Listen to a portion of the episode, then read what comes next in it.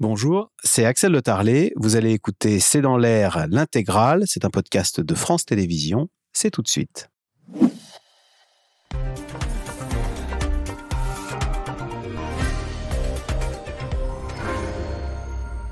Bonsoir à toutes et à tous. Le pic de l'inflation est-il derrière nous? En mai, la hausse des prix s'est atténuée à plus 5,1%. À noter la baisse de tout ce qui est énergie, carburant où les prix n'augmentent plus que de 2%, mais l'alimentaire continue de flamber, plus 14%. Question, comment expliquer cette dichotomie Est-elle durable? Dans cette émission, nous verrons un reportage exclusif C'est dans l'air qui montre les astuces de la grande distribution pour dissimuler les hausses de prix.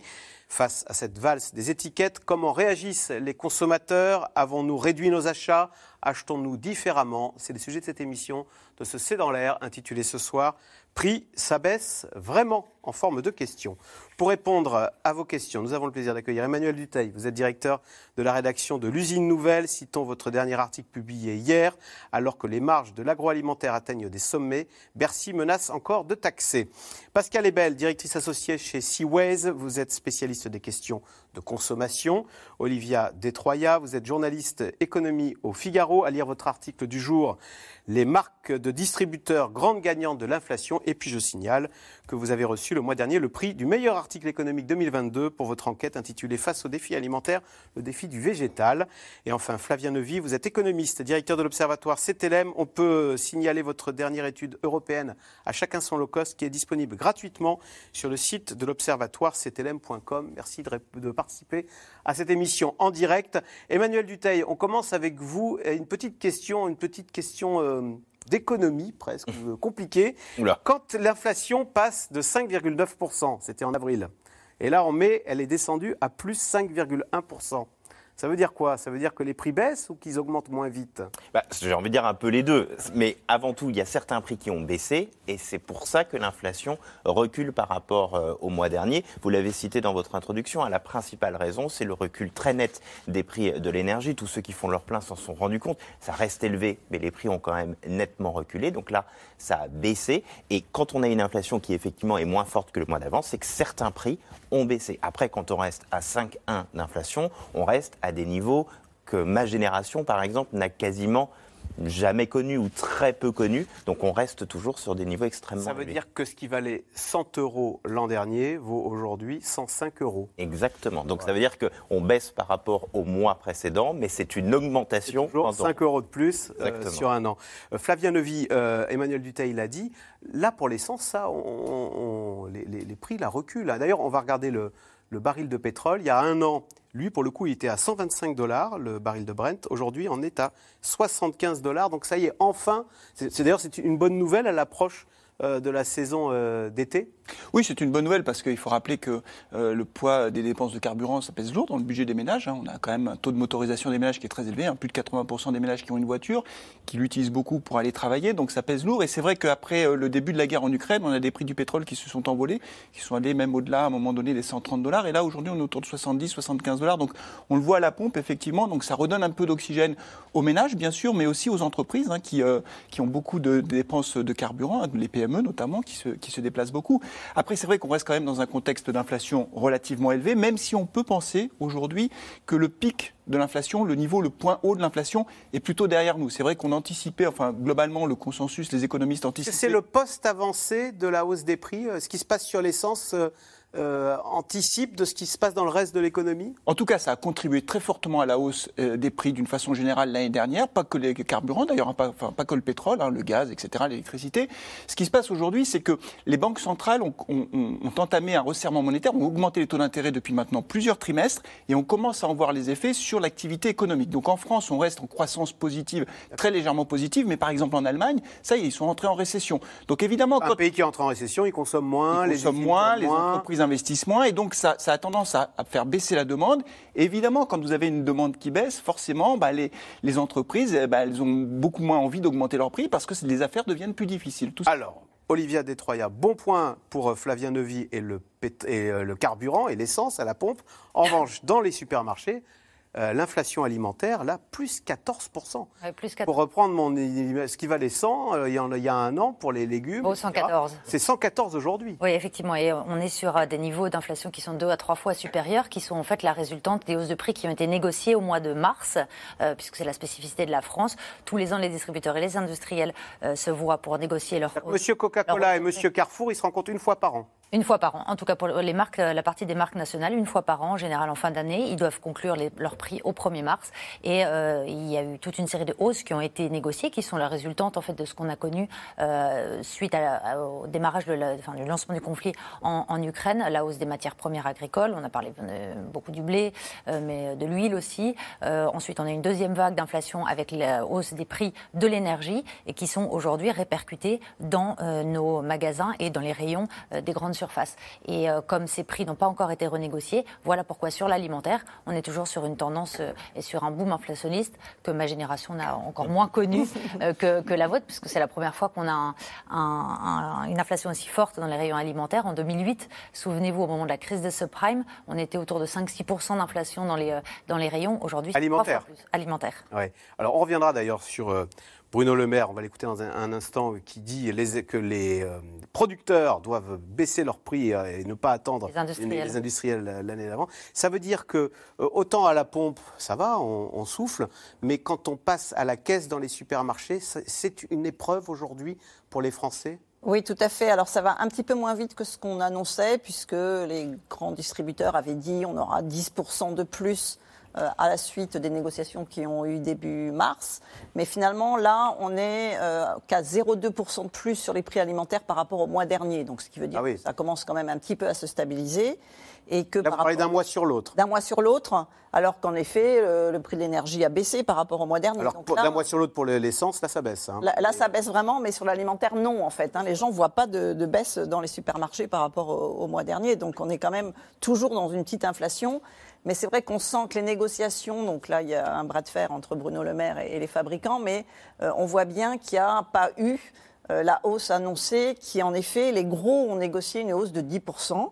Mais comme on a euh, bien sûr le trimestre anti-inflation, donc les marques distributeurs qui, elles, commencent à baisser Ah. leurs prix, puisqu'en effet, hein, le, le prix du blé a divisé par deux par rapport euh, au moment de la guerre en Ah, Il n'y a pas Ukraine. que le pétrole qui a baissé. Non, il y a le blé hein, le- qui a baissé. Il y a le blé, il y a le prix du café qui a été divisé par deux. Par contre, il y a le prix du sucre qui continue d'augmenter. Mais ce qui fait que normalement, on pourrait répercuter plus vite en fait euh, les baisses de prix. Euh, sur le carburant, ça se fait, c'est-à-dire que le prix du baril de pétrole diminue. euh, et le prix du carburant, c'est peut-être un ou deux mois après. Là, sur l'alimentation, ça prend plus de temps que prévu. Et finalement, par rapport aux autres pays européens, on est euh, au-dessus de la moyenne en inflation alimentaire euh, en ce moment, alors que l'année dernière, on était euh, le, pays qui avait la- l'inflation la, plus faible. Donc on sent bien que dans ce secteur-là, les, transmissions économiques des baisses de prix ne se font pas aussi vite que dans les autres secteurs. Alors, vous l'avez dit, le prix du blé divisé par deux, mais le prix des pâtes, lui, n'a pas bougé. Les pâtes restent toujours aussi chères. D'où ce coup de gueule, j'allais dire, de Bruno Le Maire qui appelle les industriels à baisser leurs marges. On l'écoute, c'était sur France Inter. Sur les prix alimentaires, maintenant, il faut accélérer la baisse. Il faut que chacun tienne ses engagements. Les distributeurs ont tenu leurs engagements sur le panier anti-inflation, sur le trimestre anti-inflation. Et ils ont pris la décision de le prolonger au-delà euh, du 15 juin. Très bonne nouvelle. Il faut que les industriels, qui se sont engagés dans mon bureau, à revenir à la table des négociations commerciales pour traduire cette baisse de l'inflation dans les prix sur euh, les rayons, Mais- tiennent leurs engagements. Emmanuel Duteil, le ministre de l'économie, pointe clairement la responsabilité des industriels dans le fait que le prix des pâtes dans les supermarchés reste, les pâtes et tout, hein, tout ce qui est alimentaire, reste très élevé. Ce qui est intéressant, c'est qu'il pointe les industriels et d'une certaine manière, il pointe son impuissance, puisque effectivement, il les a reçus à Bercy euh, et à la sortie de cette réunion, on avait eu le droit, les prix vont baisser. Vraiment, c'était début mai la réunion. Euh, on nous avait dit ce sera à partir de la fin mai, début juin. Aujourd'hui, la plupart des industriels concernés n'ont même pas véritablement repris les discussions avec les distributeurs. Déjà, il y a au final très peu de distributeurs concernés, puisqu'il y a deux clauses importantes qui avaient été euh, mises en place. Il fallait avoir augmenté euh, ces prix de plus de 10% lors de la négociation euh, dont on parlait tout à l'heure entre distributeurs et industriels. Et il fallait avoir un de ces produits principaux qui composent le produit qui a baissé de plus de 20%. Donc déjà, tout le monde n'est pas concerné, mais malgré tout, on pense qu'il y en a 75 qui avaient été reçus, il y en a au moins une grosse vingtaine quand même qui rentrent là-dedans et qui font partie des plus gros. Parce que quand vous parlez des 22 plus gros industriels français, j'espère ne pas dire d'annerie sur le chiffre, mais je crois que c'est 40% grosso modo de ce qu'on trouve Alors eux, en dans fait, les magasins. ils ne veulent pas baisser leur prix. Ils veulent Ils augmenter veulent pas- leur marge. Ils ne veulent pas baisser leur prix, sauf que là, il y a quand même pas mal d'éléments qui commencent à montrer que franchement, ils font pas beaucoup d'efforts. Alors rarement, on va regarder euh, les résultats économiques euh, dans les calendriers et les, les classements de l'INSEE, mais là, je vous invite à aller voir ce qu'on appelle l'EBE, l'excédent brut d'exploitation, grosso modo. marges. Caricaturé, voilà, c'est les marges. Ça va très, très bien pour les grands de l'agroalimentaire. Donc il y a une augmentation des marges. Donc ça veut quand même là très clairement dire qu'ils ont reconstitué le- les gains qu'ils avaient potentiellement perdus dans les dernières années.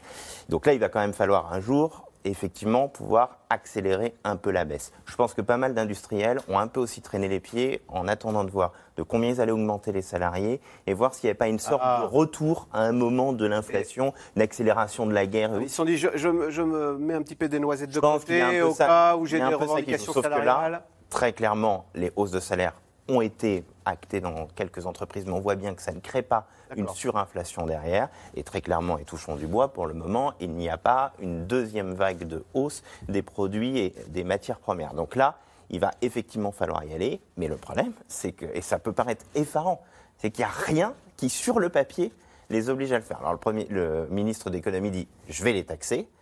Fine, mais avant que ça rentre dans les caisses de l'État et que ça nous, ça nous fasse baisser les prix, ça va mettre un tout petit peu de Mais, temps. mais, euh, Olivier Détroit, est-ce qu'il n'y a pas le jeu Est-ce que c'est à l'État de dire baisser les prix? Est-ce qu'il n'y a pas le jeu libre de la concurrence? Enfin, des fabricants de pâtes, il y en a plein. Euh, est-ce qu'on ne peut pas faire confiance un tout petit peu au marché, à la libre concurrence pour, Pourquoi elle ne fonctionne pas dans les supermarchés, cette libre concurrence? Alors, euh, c'est vrai que c'est pas à l'État de fixer le. le- on n'est pas dans une économie administrée, donc c'est pas l'État qui fixe les prix. En revanche, Des on pâtes. voit, euh, des, des pâtes ou, ou de l'huile ou, de, ou, ou du- ou des sodas.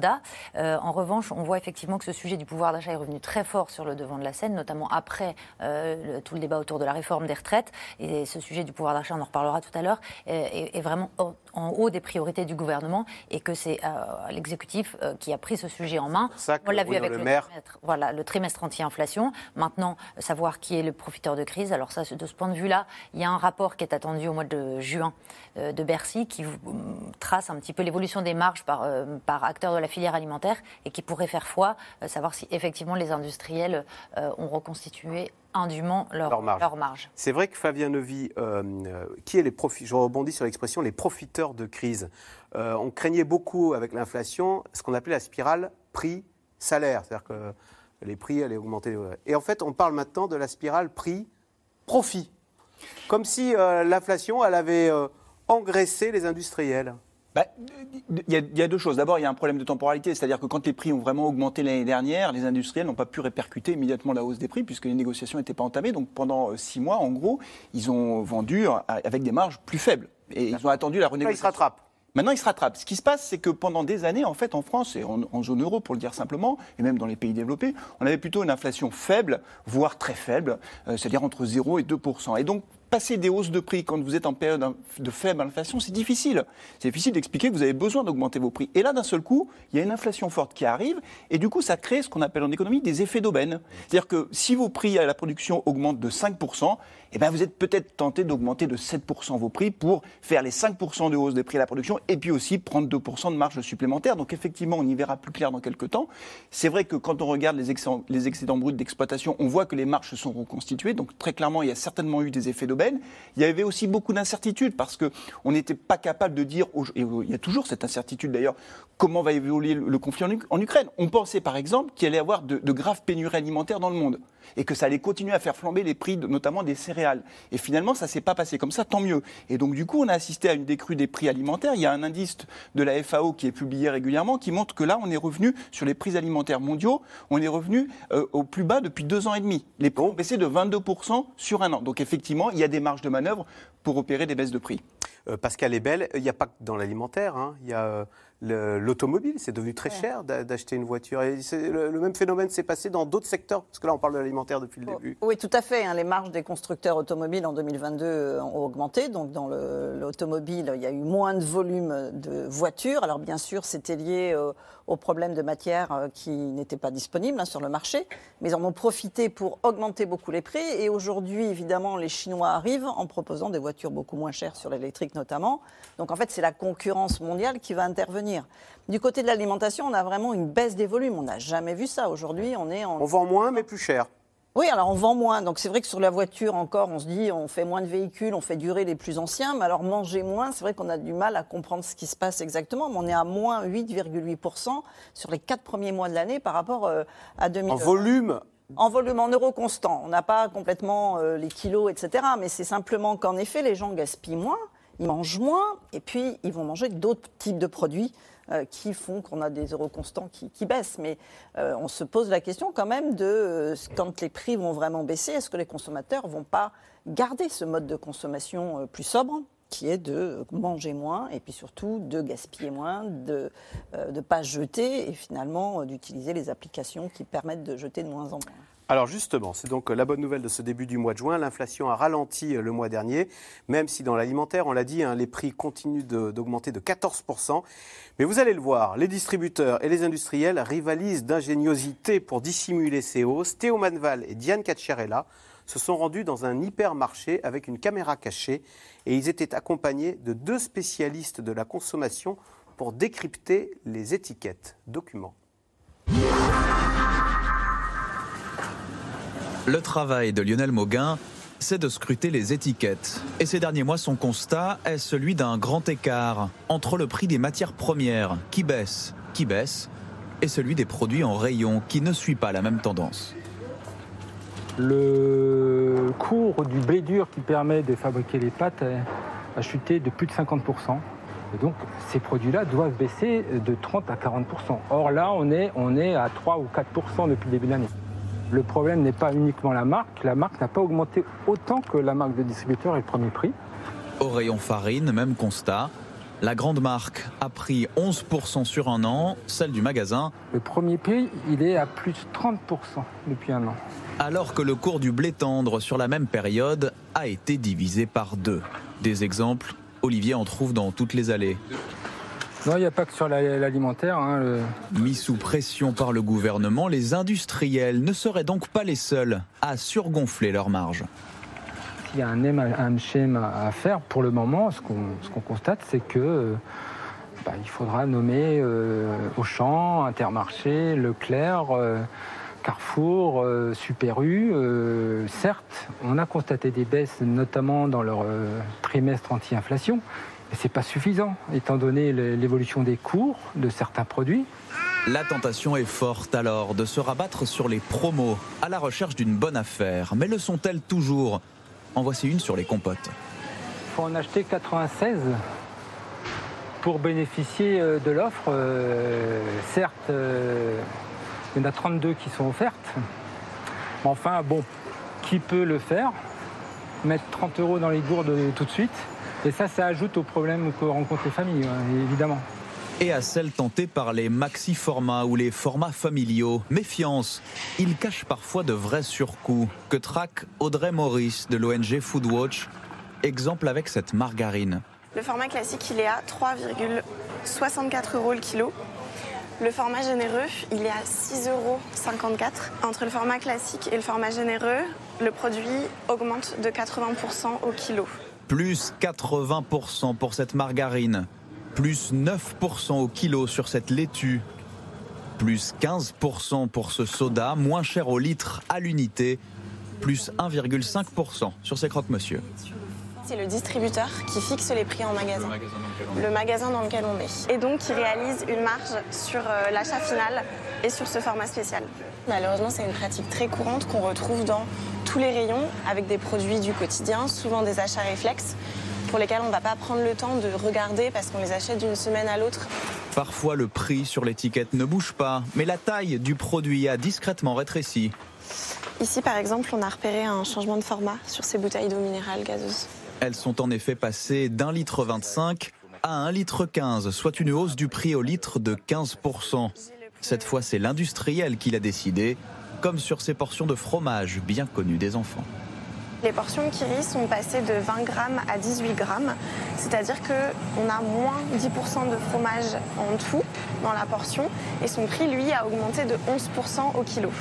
Ce qui est intéressant avec ce constat, c'est que il y a toujours de la place sur les emballages pour indiquer aux consommateurs et consommatrices que euh, le produit est, est bio, que le produit, euh, que l'emballage est recyclé, Ou gagner un séjour dans les ou qu'il y a un concours euh, pour lequel on peut jouer. Si c'est possible pour un changement positif, ça devrait être po- possible aussi pour, un- pour que le consommateur puisse faire des choix en toute transparence. Aux consommateurs, en effet, de scruter, comparer, mémoriser, débusquer le vide, illusion d'une abondance perdue. Au mois d'avril, la consommation des ménages a reculé de 1%, une baisse trois fois plus forte qu'au début de l'année. Parce qu'elle est belle. On parlait, euh, la jeune femme parlait du bio et de comparer les prix. On le, le bio est le grand perdant. hein, Oui, de- tout à fait. ouais. Il est passé de 6,4 à 6 Oui, on a vraiment une baisse en part de marché. Donc la part des ventes en bio sont passées de 6,4 à 6 Donc ce qui veut dire que les volumes de bio ont baissé plus vite que les volumes de l'alimentation. Et on sait que c'est euh, lié à plusieurs facteurs. Il y a quand même eu euh, la question du local parce qu'on n'avait pas une production suffisante en France de bio. C'est-à-dire qu'on était obligé d'importer et le bio a baissé avant qu'il y ait une inflation. Donc c'était lié euh, à cette envie de consommer des produits locaux. Et euh, évidemment, au moment où il y a une inflation forte, comme il y a un écart de prix qui aujourd'hui est entre 30 et 40% on est un peu obligé. Donc on préfère le, le plat industriel, euh, même s'il est de moins bonne qualité euh, gustative, en- à- à- au produit bio qui est plus cher. Alors, surtout, on préfère d'abord le produit local. Et en effet, pour ceux qui sont les, les plus modestes, hein, on a quand même. euh, Il y a une descente en gamme de ce qu'on achète. euh, euh, Oui, bien sûr, parce que comme euh, les parts de marché des, des marques distributeurs, tout à, tout à l'heure Olivia le disait, c'est que ça, ça progresse. hein. On était à 38% de la part de tout ce qu'on achète qui est en marque distributeur. Et là, ça va atteindre 40%, euh, notamment parce que l'écart de prix est important. Et puis surtout, sur les marques distributeurs, ils font partie du panier anti-inflation. On a pu diminuer avant, puisque cela, on ne négocie pas. On n'attend pas le 1er mars pour négocier, donc les, les baisses sont plus importantes. Olivia Détroya, je parlais des plats, distri- des plats industriels. Est-ce que d'ailleurs on, voyait des astuces? Est-ce que les, les recettes changent? On met peut-être Oui. des produits moins nobles Oui, oui. euh, pour ni vu ni connu euh, Bah, c'est pas forcément moins noble, c'est parfois euh, plus abordable. Par exemple, je, je parlais à un industriel hier qui m'expliquait que euh, pour euh, pas trop choquer le palais des consommateurs, il, allait décider de, changer son riz de Camargue par un riz euh, d'une provenance euh, étrangère plus abordable. Euh, on a certains qui remplacent le saumon par la truite fumée aussi, qui peut être une alternative assez intéressante sans toucher au, goût des, recettes. Ça, c'est une série de, petites astuces que les industriels mettent en place pour limiter l'impact sur le porte-monnaie des consommateurs de, de- de leur hausse de prix. Et puis, les consommateurs eux-mêmes sont assez euh, imaginatifs l'heure de s'adapter euh, à, ces, euh, à, ces, hausses de prix. Par exemple, on va acheter beaucoup moins de champagne, on va prendre, mais euh, on continue à acheter du mousseux parce qu'il y a cette volonté de continuer à se faire plaisir, de continuer à, profiter des moments conviviaux. Et ça, je pense que c'est le grand enseignement de post-Covid. On est encore sur cette tendance-là de sacrifier un certain nombre de choses, mais de préserver les moments, les achats plaisir, les moments ensemble, les moments festifs. On a fait cet exercice-là au Figaro de voir un peu qu'est-ce qui a résisté très bien. Les places de concert, par exemple, euh, s'envolent euh, euh, euh, dès que la billetterie est ouverte. On a vu Beyoncé la semaine dernière, Ed Sheeran. Enfin, ça, ça marche très bien. Les, dans le tourisme aussi, le, le début de saison est vraiment démarré sur les, sur les chapeaux de roue. Et même dans les magasins, tout ce qui est bonbons, soda, les produits les achats plaisir, plaisir, continue à, à progresser en volume. hein. Ouais, on parlait de, de la baisse des volumes des produits de, de grande consommation. Sur les, les produits vraiment plaisir, on est encore sur des hausses de volume malgré les hausses de prix. Emmanuel Lutaille, pour revenir sur les produits alimentaires, et on espère tous une baisse, euh, vous parliez du riz de Camargue. Est-ce qu'il n'y a pas aussi une facture climatique qui va s'ajouter à cette facture? Je voyais par exemple euh, avec les sécheresses en Espagne. L'Espagne est le premier producteur au monde d'huile d'olive. Euh, la récolte divisée par deux par rapport à 2019. Euh, c'est le syndrome de la moutarde, ça. hein. Euh, il y avait... Est-ce que c'est pas ça qui nous pend au nez maintenant? C'est des hausses climatiques. Mais vous avez totalement raison là-dessus. Et je crois que s'il y a bien un point sur lequel tout le monde s'accorde, c'est que les prix ne reviendront pas à leur niveau d'avant-crise. On va voir une baisse, ça c'est certain dans les mois à venir, mais ça ne reviendra pas au prix d'avant-crise. Une partie qui s'explique par les raisons qu'on expose depuis le début, mais vous avez totalement raison que le monde, en quelques années, a aussi complètement changé. Quand vous voyez qu'il y avait une canicule en Espagne dès le 15 avril, et vous citiez l'huile d'olive, mais à la rigueur, on ne se nourrit pas que d'huile d'olive, on se nourrit de tomates, on se nourrit Oui, c'est le potager de l'Europe. Hein, ce genre de choses. Et euh, le sud de l'Espagne est effectivement un des potagers euh, de l'Europe. Et donc, les prix aussi des produits frais augmentent à cause de cette facture climatique. Alors effectivement, on avait tous parlé l'année dernière de la moutarde, mais là aussi, avant toute chose, c'était un problème de sécheresse au Canada. Il y a à nouveau cette année une énorme sécheresse, il y a des feux gigantesques du côté du, du Canada. Donc vous avez totalement raison qu'il y a cela. Et il y a un troisième élément qu'il faut aussi mettre en, en, en, place, qui va expliquer une partie de la hausse de demain. C'est tout ce qu'on appelle là la transition énergétique. C'est-à-dire que tous les industriels sont aujourd'hui confrontés au fait de retirer le plastique, grosso modo, des emballages et tout. Ils mettaient du plastique principalement parce que ça coûtait pas cher. Bon, bah, si vous mettez du carton de bonne qualité et autres, ça coûte plus cher. Donc, il va y avoir ces éléments qui. Alors, je suis vraiment l'oiseau de mauvais augure, là, on est déjà en train de dire. Beaucoup, mais donc, c'est certain qu'une partie de cela, ce seront nous, les consommateurs, qui allons être amenés à, à payer ça. Mais vous avez totalement raison. L'écologie, euh, les sécheresses et euh, une partie de la hausse. Un modèle productiviste hein, euh, qui touche à sa fin et on va devoir payer plus cher le prix de ce que nous produisons. En partie. Euh, Flavien Nevy, question téléspectateur. En dehors de l'alimentation, sur quel poste les Français économisent-ils? Alors, sur l'alimentation, ils économisent beaucoup, comme le rappelait tout à l'heure Pascal Ebel, donc c'est très frappant parce que c'est spectaculaire. Non, se nourrir, c'est C'est très se nourrir important. et, et il faut quand même rappeler quand même que cette hausse des prix sur l'alimentaire, elle ne touche pas les ménages de la même façon.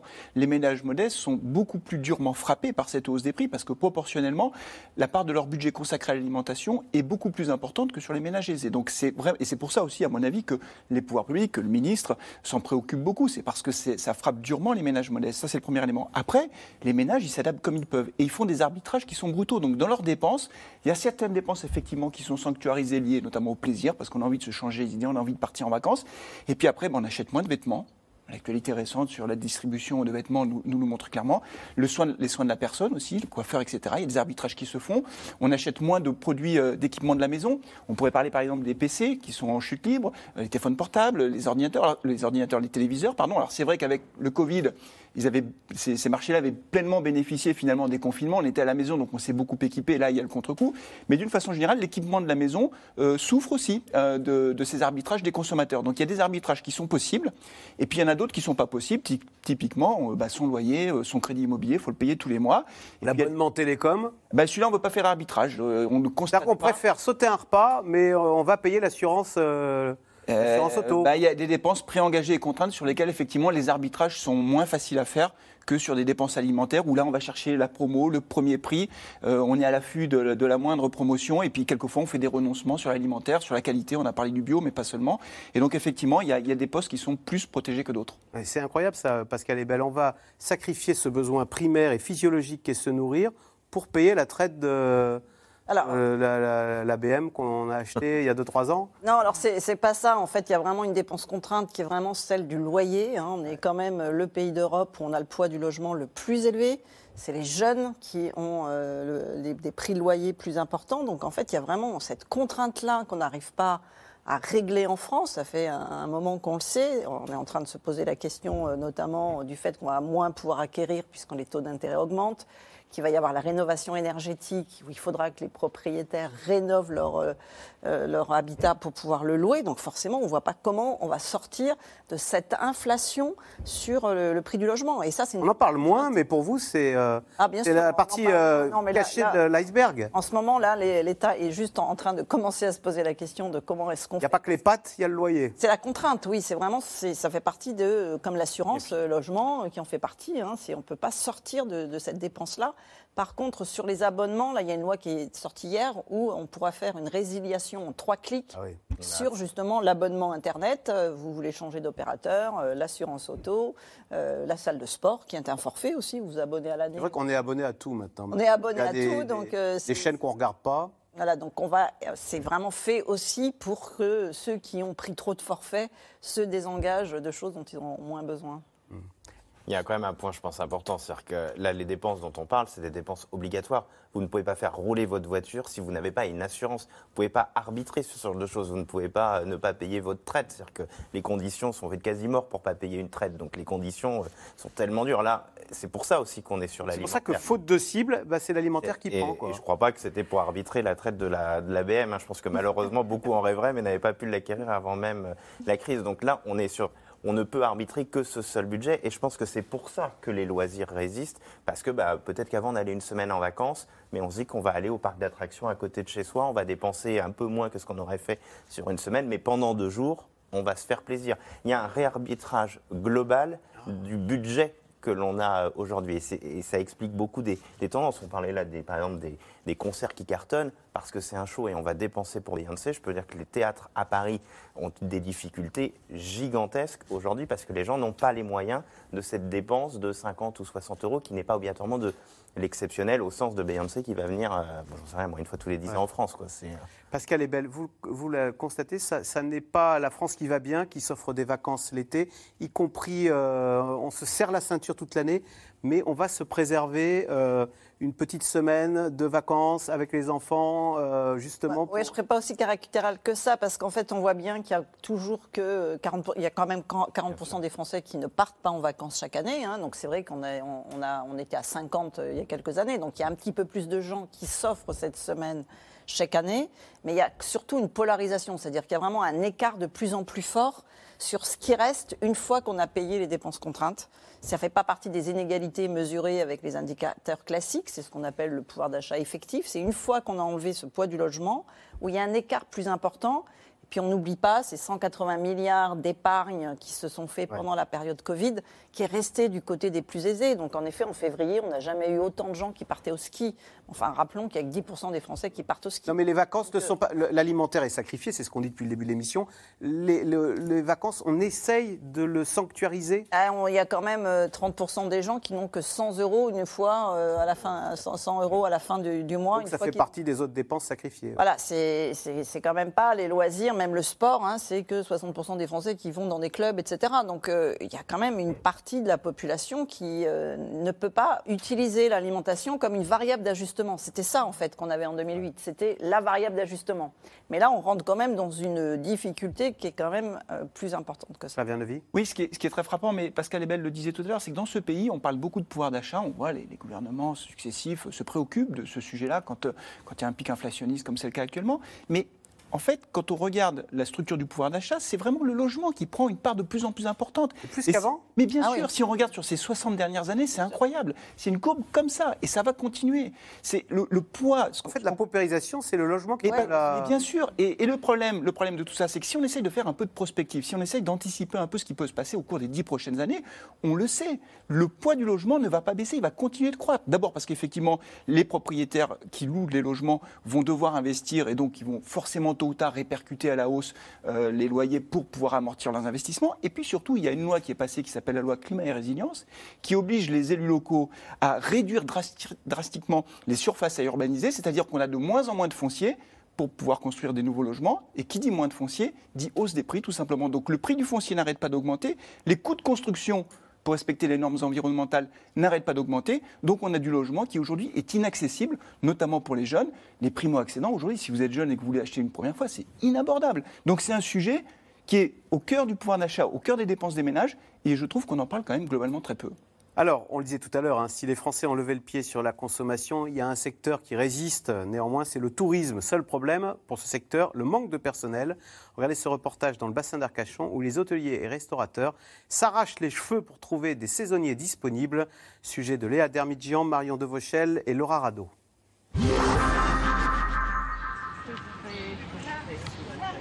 À la veille de l'été, sur le bassin d'Arcachon, les touristes ont déjà trouvé le chemin de la plage. Beaucoup d'hôtels affichent même complet, comme ici à la Pergola. Regardez, je vais vous installer à côté, ça sera plus simple. Seul manque le personnel. Pour faire les chambres, le service et l'accueil, la patronne Caroline Pomarède cherche désespérément deux saisonniers. Pour la première fois, elle fait appel à une agence d'intérim. Le plus tôt possible, là, ben, on va rentrer vraiment dans la saison tous les jours, euh, tous les jours vont être euh, quasiment euh, bien, bien occupés. Donc il me faut quelqu'un En plus de, voilà, en plus de Tatiana le week-end, il me faut quelqu'un. Sans succès jusque-là. C'est la première année où même ces agences-là, qui en général touchent beaucoup euh, de personnes qui veulent essayer de travailler, euh, je dirais, à la journée ou à la semaine, ils n'ont pas de, de recrutement. Où sont-ils? Mais où sont-ils? Est-ce que vous avez la réponse? Ils sont où vos saisonniers Moi, je pense qu'ils sont à la plage. Mieux vaut prendre les choses avec le sourire. Pour cette hôtelière, obligée de se retrousser les manches, en attendant de trouver la perle rare, ou simplement quelqu'un qui ne lui fera pas faux bon. Souvent, il y a des abandons. Soit le soir, je reçois un message, soit le matin, en disant je ne viendrai pas. Depuis la crise sanitaire, le, rapport au travail a changé. Bon, on entend effectivement le fait de moins travailler dans la semaine ou de travailler différemment. La problématique, c'est qu'on est quand même dans des métiers de service. Donc nous, les services, on ne peut pas les limiter non plus. Les gens ont besoin d'avoir, euh, d'a- d'arriver tôt le matin, d'avoir des petits déjeuners tôt, et puis euh, d'avoir quelqu'un, je dirais, en présentiel tard le soir. Dans les rues, pas une vitrine sans affiche pour recruter. Le saisonnier est devenu une denrée rare. Et c'est aussi beaucoup parce qu'il n'arrive pas à se loger. Dans cette zone très touristique, les locations sont peu nombreuses et très chères. Sacha, elle, vient de décrocher un poste de serveuse dans une pizzeria. Là, on s'est pas mal installé euh, sur cette terrasse. Donc, comme vous pouvez voir, mon collègue a mis un paddle, euh, voilà, un petit hamac pour pouvoir euh, s'installer plus tranquillement. Son patron lui loue un appartement juste au-dessus du restaurant. Une aubaine à 350 euros par mois. En prime, elle a été embauchée en CDI, justement pour éviter les galères de logement. Quand on veut un appartement sur Arcachon, il faut forcément trois bulletins de salaire, plus euh, deux mois de caution à donner. Euh, Donc, euh, déjà que les loyers sont chers, alors les verser d'un coup, c'est très très compliqué pour tout le monde. Donc, euh, j'ai préféré euh, voilà, prendre un CDI et être sûr de pouvoir me poser euh, à Arcachon maintenant. À quelques kilomètres de là, le restaurant chez Geneviève, une institution dans la région. Oh, bah, c'est la plaque. Geneviève, c'est elle. 80 ans et 50 saisons au compteur. Euh, je je t'envoie la 11 après. Son fils Alexis a repris l'affaire. Mais faute de personnel, elle continue de donner un coup de main en cuisine. Salaire, nous, on a été obligés d'augmenter parce que par rapport à 1800 qu'on proposait, on propose 2000 net maintenant, et nourrit les deux repas, et autre personne quand même. Vraiment, ça fait partie des, des solutions, mais euh, c'est pas pérenne sur l'avenir. L'urgence avec la saison qui démarre, trouver deux cuisiniers et quatre serveurs. Sauf à fermer l'établissement certains jours, ils ont déjà épuisé toutes les options. On a réduit la carte et après on réduit notre capacité d'accueil pour euh, pouvoir servir euh, tous les clients correctement. Après pour l'entreprise, euh, c'est euh, pas sain, c'est pas bien. Mais c'est pas bien parce qu'on fait moins de chiffres et, du coup à la fin de l'année, bah, c'est différent. Après, on gagne moins forcément. Pour lutter contre la désertion des saisonniers, le gouvernement s'apprête à lancer une plateforme pour regrouper offres d'emploi et logements. Il resterait 40 000 postes à pourvoir dans le secteur du tourisme d'ici l'été. Alors Emmanuel Duteil, le coupable, encore l'immobilier? Eh ben, en grande partie, effectivement, le logement, parce que quand vous devez euh, donner la moitié de votre paye pour vous loger, il y a quelques années, hein, c'était assez simple de mettre une tente dans un camping et ce genre de choses. Il y a déjà de moins en moins de campings qui proposent ce genre de, logement et le reste des logements sont effectivement extrêmement coûteux. Premier truc, il y a une solution qui pourrait être mise en avant et je trouve qu'on l'utilise pas assez. On pourrait utiliser les internats des villes moyennes à côté des zones balnéaires pour pouvoir loger les saisonniers l'été. L'État aurait les moyens et la possibilité d'eux. Le deuxième, c'est quand même le transport, parce que si vous vous, vous êtes obligé de vous loger de plus en plus loin, donc vous êtes obligé de payer l'essence. Le troisième, il y a un rapport différent aujourd'hui au travail, et on l'a vu pendant le Covid, et même si la plupart du temps ce sont des jeunes, on n'a pas obligatoirement envie de travailler 6 jours sur 7 euh, en plein été avec des horaires un peu bizarres. Et le quatrième point, qui est peut-être euh, le plus important, c'est qu'on oublie que le chômage est revenu à un niveau très bas, même si on reste euh, à des niveaux élevés, mais un niveau très bas par rapport à ces dernières années. Donc tout le volant de personnel qui faisait les saisons euh, disponibles bah, a souvent trouvé ou a pu trouver un emploi en CDI et donc n'a plus euh, besoin obligatoirement de faire ces saisons. C'est très clair pour les saisons les plus courtes. Par exemple, moi je viens de Nantes, je peux vous dire que pour trouver des gens pour ramasser le muguet, c'est extrêmement compliqué, c'est très court, c'est très fatigant par ailleurs pour ceux qui sont amenés à le faire. Mais voilà, c'est les raisons principales qui explique qu'aujourd'hui, c'est difficile de trouver des saisonniers. Dire qu'ils sont à la plage et feignants, euh, c'est accessoirement epsilonesque, voire faux. Olivia Détroyat, donc ce problème de saisonnier, ça ne touche pas que le secteur du tourisme, ça touche également, comme le disait euh, Emmanuel Duteil, le secteur de l'agriculture. Bah oui, parce qu'effectivement, le, le- le taux de chômage est à son plus bas, notamment, et ça c'est l'effet de la très forte reprise post-Covid qu'on avait connue et qui a vraiment euh, remis de- massivement les gens sur, sur le marché du, du travail. Effectivement, dans l'agriculture, on commence à voir un certain nombre de producteurs qui, faute de main-d'œuvre euh, ou euh, de main-d'œuvre suffisamment bon marché, on va dire, doivent jeter leurs radis, leurs navets, laissent leurs salades ou leurs courgettes dans les On ne champs. ramasse pas les courgettes, on les laisse Voilà. pourrir Et on avait déjà vu ça pendant le Covid. Souvenez-vous, quand la main-d'œuvre saisonnière qui souvent vient de l'étranger euh, n'avait pas pu venir, il y avait une partie de la production qui n'avait pas pu être ramassée. Il y avait eu un appel assez massif qui avait été fait aux Français pour dire voilà, on est confinés, venez, venez travailler dans les champs, venez nous aider à participer à la souveraineté alimentaire française. Et c'est là qu'on avait vu qu'effectivement, c'était un un travail assez fatigant avec des horaires longs, des grosses, des grosses journées et, euh, et, euh, souvent une main-d'œuvre qui déserte assez vite euh, les, euh, les champs. Donc il y a un certain nombre de choses qui se mettent en place hein, pour essayer de, euh, de, rendre ces métiers plus attractifs, de soulager les prix du logement. On voit un certain nombre euh, de, responsables de, récoltes qui mettent en place euh, des mobilhomes, par exemple. On ne peut pas construire des logements sur des terres agricoles, mais euh, on peut trouver un certain nombre de solutions. Dans le Champagne aussi, ça se fait pour accueillir euh, euh, ces saisonniers et soulager un petit peu le- le- la facture euh, du logement. Vivre dans un mobilhome, voilà ce que, la, la solution qu'on propose au XXIe siècle. Oui, tout à fait. Alors c'est ce qu'on disait, c'est que les campings, ils ont été complètement transformés. On ne peut plus mettre de tentes et donc c'est des mobilhomes. Aujourd'hui, il y a à peu près 1% de- des Français qui vivent déjà euh, dans leur voiture ou dans une caravane dans le sud de la France. Euh, on, le Des voit. gens qui hein, vivent à l'année au camping. Et oui, bien sûr, ne des, travailleurs pauvres, hein, en fait. hein, Ils n'ont plus accès à Pas l'immobilier. forcément, oui, bien sûr. C'est une conséquence, en fait, de cette hausse du prix de l'immobilier. Je crois qu'on on n'a on n'a pas du tout résolu cette question, alors qu'il y a d'autres modèles. En, en Allemagne, ça coûte beaucoup moins cher de se loger, parce que finalement, ceux qui détiennent euh, les logements, ce sont des institutions, et c'est pas des propriétaires individuels. C'est-à-dire que quand c'est un particulier qui a un appartement, il n'a pas les moyens d'investir pour rénover et il n'entretient pas forcément son logement et ça coûte plus cher. Il veut une rentabilité plus rapide. Et euh, en Allemagne, en fait, le système, c'est que euh, il y a beaucoup moins de propriétaires. hein. c'est inverse. Nous, c'est 60% et, et chez eux, c'est 60% qui ne sont pas propriétaires. Et on a plus de logements sociaux, mais aussi un marché du milieu qui est détenu par des institutionnels, c'est-à-dire que c'est des gros acteurs qui peuvent mettre des prix modérés sur des logements, et ça, on n'a pas ce modèle du tout euh, en France, et on ne met pas du tout de moyens euh, sur les logements sociaux. Là, ça fait quelques années où on n'en construit pas assez, on a 2,5 millions de gens qui attendent des logements sociaux, et il y a vraiment ce vase communicant entre une précarité de logement et une précarité alimentaire, en fait. hein. C'est-à-dire que quand c'est pas euh, le logement qui prend en compte euh, euh, finalement ces, ces- ces gens pour les loger, eh bien ça se répercute sur une précarité alimentaire et on va au restaurant du cœur et là on a une hausse de, de 30% de, fréquentation de la- de l'aide alimentaire. Flavien Levy, pour revenir sur le secteur du tourisme, c'est bien beau d'attirer des touristes, d'ailleurs de mettre en place des Airbnb, mais les prix immobiliers, on croit que l'immobilier est très cher dans les grandes villes, dans les grandes métropoles. Non, c'est dans les villes touristiques. Alors par exemple à Carnac, eh ben, à Carnac, on est euh, quasiment 50% plus cher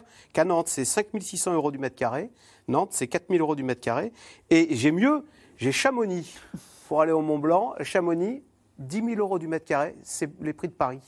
Oui, et il y a un C'est grotesque. Y a, il y a- Comment fait-on pour Bah, euh, enfin, Du coup, ça, on, en, on en revient à ce qu'on disait, c'est-à-dire que ceux qui veulent aller travailler ponctuellement pour une saison dans ces endroits qui sont des endroits euh, très touristiques bah, ne peuvent pas être logés euh, à prix raisonnable, si je puis dire. Et donc, euh, s'ils n'ont pas un logement proposé par leur employeur, ils ne viennent pas. Il y a un facteur aggravant dans ces. Pas de toi, pas d'emploi, dit Non, le C'est ça. un spécialiste de l'é- de- du tourisme. C'est ça, pas de toit, pas d'emploi. Et il y a un facteur aggravant quand même, c'est que souvent dans ces stations balnéaires, euh, une partie du parc locatif est louée maintenant en Airbnb. C'est-à-dire que ce sont des, des logements qui sortent finalement du marché traditionnel. Et donc on a une raréfaction de l'offre locative pour, euh, bah, pour les gens qui travaillent sur place, pour les gens qui habitent sur place. Et donc ça aussi, ça contribue à aggraver les choses. Pour autant, il y a quand même un peu, je ne vais pas dire une inconnue ou un mystère, je ne vais pas employer le grand mot, mais il y a quand même une interrogation. Parce que quand on est à 7% de chômage, effectivement, on est à un niveau euh, faible par rapport à ce que l'on connaît en France de façon historique sur ces 30 dernières années. Pour autant, on n'est pas complètement en situation de plein emploi. On n'est pas au niveau de l'Allemagne, par exemple. Mais si, comme le disait euh, Emmanuel, on- toute sa paye, on doit la mettre dans son loyer, on n'est pas rationnellement. euh, on n'a aucun intérêt à aller travailler. la plupart de ces chômeurs ne sont pas sur les zones touristiques. Donc, Voilà. il y a En plus, alors voilà, migration. Vous à- pas Carnac, Saint-Trope C'est-à-dire que ce qui se passe, en fait, c'est que le le marché de l'emploi s'est suffisamment redressé pour redonner un peu la main à ceux qui cherchent du travail, qui choisissent bah, les métiers qui sont les plus intéressants. Les moins difficiles physiquement, effectivement, quand il faut aller euh, en plein soleil, aller ramasser les fruits ou légumes, bah, il y en a beaucoup qui, a- qui abandonnent, hein, qui ne veulent pas venir. Et puis aussi dans la, la- la restauration, le tourisme, ce sont des métiers qui sont difficiles. Et donc, bah oui, ils ont le choix et donc ils vont vers d'autres métiers. Eh ben, c'est la question, euh, Emmanuel Dutail, la question de Dominique dans les Hauts-Rhin. On parle des 200 000 non- postes non pourvus dans l'hôtellerie-restauration. Oui, mais les salaires proposés sont-ils attractifs? Non, les, bah, les salaires n'étaient pas attractifs. Il y a eu un tout petit rattrapage qui a été fait. Je pense que dans ce genre de profession, il n'y a pas que le salaire. Il y a véritablement la contrainte horaire. Et pendant trop longtemps, et sûrement pas tous les restaurateurs, bien loin de là, mais on a assez peu peu pris cas de la difficulté de ce job avec des coupures énormes entre le service du midi et le service du soir. Quand on habitait loin, on ne pouvait pas rentrer. Enfin bon, il y a eu pas mal de choses qui ont été pas très bien faites. Donc effectivement, il faudrait sûrement là augmenter les salaires, mais c'est très facile de dire ça quand c'est pas vous qui payez la note à la fin de à la fin de l'année. C'est-à-dire qu'est-ce que là aussi nous on est prêt à payer plus cher au restaurant pour que le restaurateur euh, euh, puisse gagner sa vie, puisque c'est quand même pas des professions qui font. euh, vous êtes petit restaurateur, vous faites pas non plus des marges extraordinaires, mais il y a effectivement une inversion aujourd'hui du marché de l'emploi, où on dit que le pouvoir est enfin entre les mains des collaborateurs, mais un indicateur peut-être pour justifier ça, il n'y a jamais eu autant de no-show euh, pour les... No-show des gens qui ne se présentent pas. qui ne se présentent pas pour les missions d'intérim. Parce que bah, un intérimaire dit oui quand il reçoit le premier message, mais il en a un deuxième qui est plus intéressant, bah, il va au deuxième sans prévenir le premier. Et, euh, et on n'a jamais eu un taux... C'est le candidat qui snobe le patron. Bien. Remarquez, ça, ça fait une revanche par rapport à des années. Et on n'a jamais eu un taux aussi important. Donc, effectivement, et on pourrait se dire, et beaucoup de gens doivent se dire, mais il y a 7% de chômeurs, bon sang, pourquoi on ne les utilise pas C'est qu'il y a quand même une inadéquation. La plupart des chômeurs sont dans les zones où il n'y a pas besoin de les employer. Et on en revient à cette question centrale.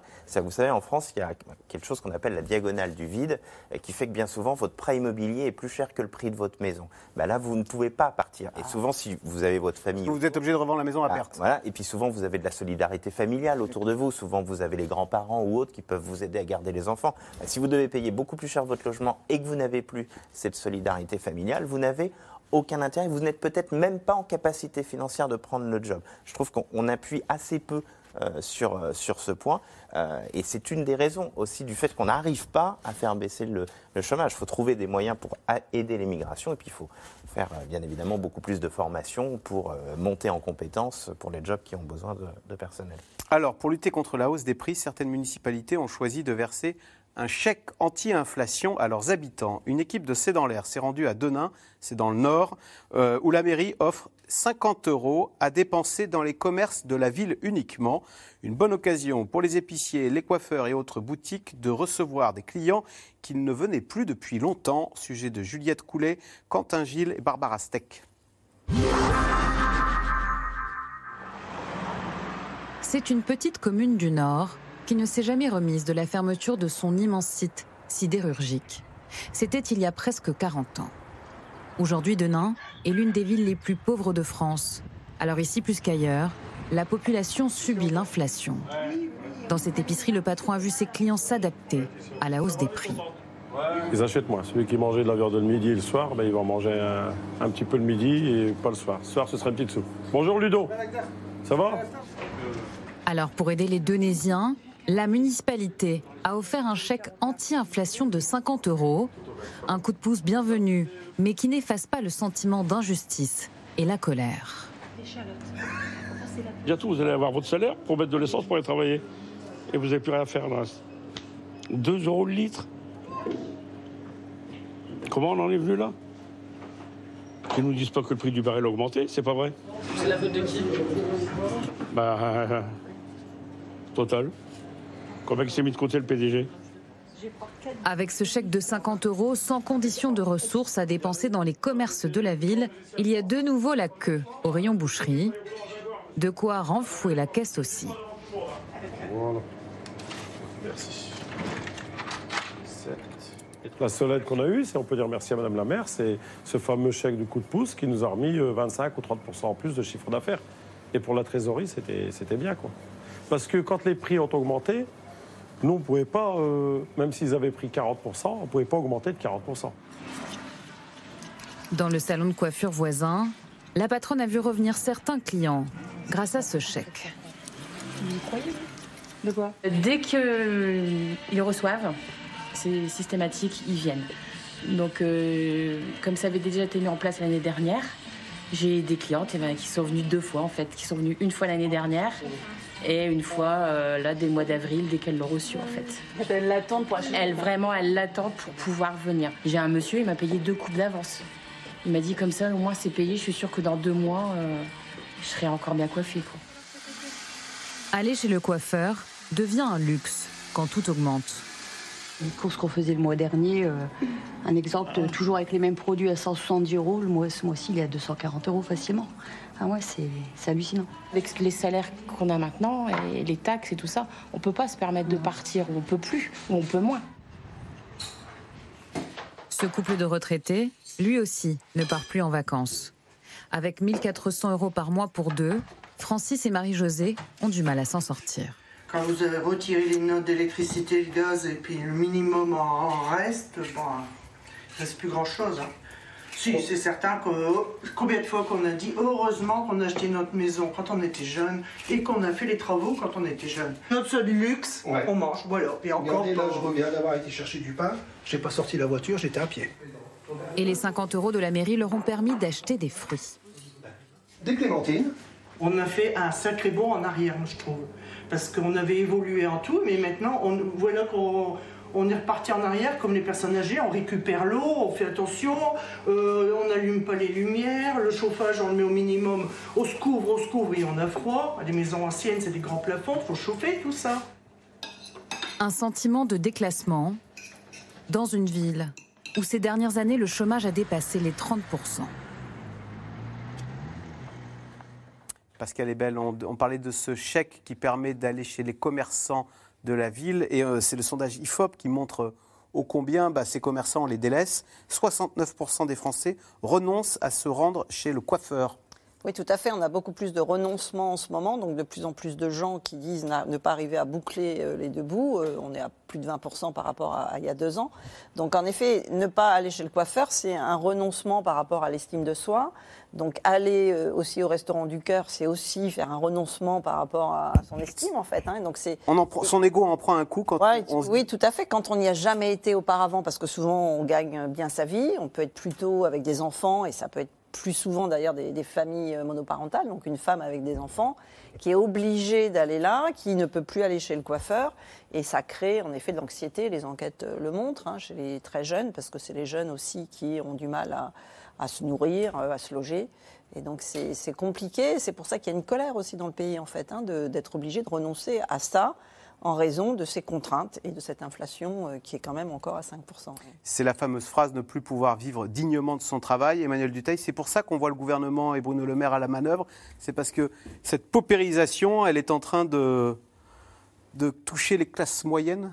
Bah, C'est vrai qu'on voit de plus en plus, en tout cas dans les enquêtes, des gens qui ont un travail, qui jusque-là n'avaient jamais eu le sentiment d'être riches, mais n'avaient jamais eu le sentiment d'être totalement pauvres, ou en tout cas totalement contraints. Et là, on peut en revenir peut-être au moins à l'alimentaire. Et on voit qu'il y a cette frange de la population euh, qui, qui, oui, entre dans une zone difficile et qui a de plus en plus de mal à boucler les fins de mois. Alors, peut-être une bonne nouvelle pour les Hauts-de-France, que Denain, je crois, si j'ai bien compris, c'est à côté de Valenciennes.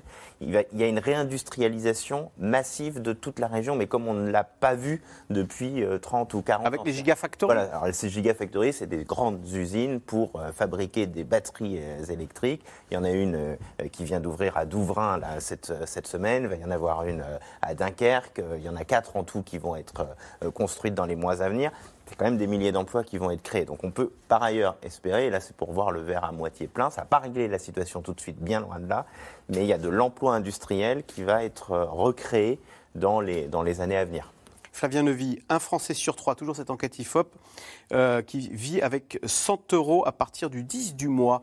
Euh, cette paupérisation, voilà, elle touche euh, des gens qui sont installés, elle ne touche pas que des marginaux, pour dire, elle touche des gens installés dans la vie. Absolument. Alors, ce que l'on constate en tendance longue, j'ai envie de dire, c'est qu'effectivement, les marges de manœuvre financières des ménages se réduisent. En fait, ça rejoint ce qu'on disait tout à l'heure, ce qu'on évoquait tout à l'heure, c'est-à-dire que quand on a payé tout ce qui est obligatoire, le loyer, les dépenses contraintes, préengagées, etc., et qu'on regarde le 10 du mois, ce qui reste sur le compte, pour aller faire ses courses, pour éventuellement faire une sortie au cinéma avec ses enfants, ben en fait, il y a de moins en moins d'argent disponible parce que la part des dépenses préengagées et contraintes est de plus en plus importante. Et ça contribue, si vous voulez, à renforcer ce sentiment finalement de baisse du niveau de vie. On se dit, mais c'est pas possible. Je, je n'ai rien fait encore dans le mois et je suis déjà quasiment à découvert le 10 du mois. C'est bien la preuve que mon niveau de vie n'arrête pas de baisser. Mais oui, mais les dépenses préengagées et contraintes prennent une part de plus en plus importante du budget, et votre reportage le montre très bien. Du coup, ben, on, les, les, les, les, personnes se tournent vers les systèmes de solidarité qui existent et les collectivités territoriales. De plus en plus Oui, de plus en plus. On le, alors, on le voit au-delà de, de, de l'exemple qu'on vient de voir, il y a aussi les banques alimentaires qui, sont, qui, qui, qui ont des fréquences. Le profil, alors, est-ce qu'il a évolué? Oui, alors on voit, on voit des travailleurs qui viennent aujourd'hui, beaucoup de jeunes, beaucoup de jeunes. On voit aussi dans les restaurants scolaires une fréquentation qui est en forte hausse, c'est-à-dire que les parents qui peuvent même faire manger leurs enfants à la maison parce qu'il y a un des deux euh, euh, du couple qui reste à la maison, qui pourrait les faire manger à la maison, préfèrent les laisser au restaurant scolaire parce que ça coûte moins cher. Il faut rappeler que le repas dans les cantines est moins cher que ce qu'il coûte réellement. Donc en fait, on voit bien, tous les indicateurs montrent qu'effectivement, bah, les ménages font ce qu'ils peuvent finalement pour essayer d'amortir ce choc. Est-ce que votre ego en prend un coup quand pour la première fois de votre vie, vous devez aller dans une banque alimentaire pour récupérer euh, une conserve Forcément. Après, il y a quand même un travail, là pour le coup, les collectivités territoriales jouent ce rôle d'amortisseur avec des travailleurs dont c'est le métier, euh, qui sont formés pour ça et qui savent prendre en charge justement ces personnes euh, pour pouvoir justement les mettre dans les conditions les moins inconfortables possibles. Et c'est un rôle qui est très important. J'emploie je, le mot d'amortisseur social vraiment, euh, je pense, à bon escient parce que c'est difficile pour ces personnes qui n'ont jamais eu besoin d'aller voir ces systèmes d'aide, de solidarité, d'y aller pour la première fois. Olivier Détroyant, on a beaucoup parlé du chèque anti-inflation. Est-ce qu'on peut espérer, euh, je veux dire, est-ce que c'est à l'État maintenant que de piloter, parce qu'on voit combien elle est sensible, euh, cette question du pouvoir d'achat, est-ce que c'est à l'État de s'immiscer dans nos achats du quotidien, dans la grande distribution Ou est-ce qu'on peut espérer que, comme c'est la même question que tout à l'heure, le, libre jeu de la concurrence, enfin, je sais pas, Leclerc n'arrête pas de dire que c'est le champion des prix bas avec des promos à tous les étages Effectivement, est le cas, puisque c'est lui qui a l'image prix, le positionnement prix euh, le, plus, le plus attractif. L'État a déjà essayé de s'immiscer, hein, de, piloter un peu ces, prix, ces prix alimentaires. On a vu le, coup de pression de Camille Bruno Le Maire et Bercy il y a quelques semaines. On a beaucoup parlé du chèque alimentaire aussi. Euh, ça fait trois ans, alors qui est devenu un peu l'arlésienne, parce que ça fait trois ans qu'on en parle, ça revient, c'est retiré, ça, on en rediscute. On voit que l'implémentation, enfin, le, la... C'était Emmanuel Macron qui l'avait promis le chèque euh, oui, alimentaire. Tout à fait. Euh, c'était avant le, c'était dès avant le Covid. Euh, on voit que la mise en œuvre opérationnelle est très compliquée euh, sur sur quels produits on, on, on, le fait porter, comment, enfin, comment on déploie ça. Ah, parce que vous voulez que ce soit local et bio, alors c'est difficile de cibler voilà, le chèque local et bio. Exactement. Donc on voit que ce, ce, ce, ce sujet-là a été mis un peu de côté, d'autant plus que maintenant on a le trimestre anti-inflation qui va être le semestre maintenant anti-inflation puisque ça a été prolongé jusqu'à la fin de l'année. Donc ce, ce sujet-là du chèque alimentaire est passé un peu au, au, second plan. Il y a quelques expérimentations qui ont été euh, lancées euh, localement, mais plus par des soutiens euh, à l'aide alimentaire locale que par une aide directe aux consommateurs, comme on a pu voir sur l'énergie il y a quelques mois. C'est sur le terrain qu'on doit aider et pas forcément piloter les prix en national grande, depuis, en, en grande surface, depuis Bercy. Allez, tout de suite, on revient à vos questions. Merci d'avoir écouté C'est dans l'air. Comme vous le savez, vous pouvez désormais écouter l'intégrale, mais aussi l'invité ou vos questions à nos experts. Tous ces podcasts sont disponibles gratuitement sur toutes les plateformes de streaming audio. Et pour le replay vidéo, c'est sur France.tv, bien évidemment. À bientôt.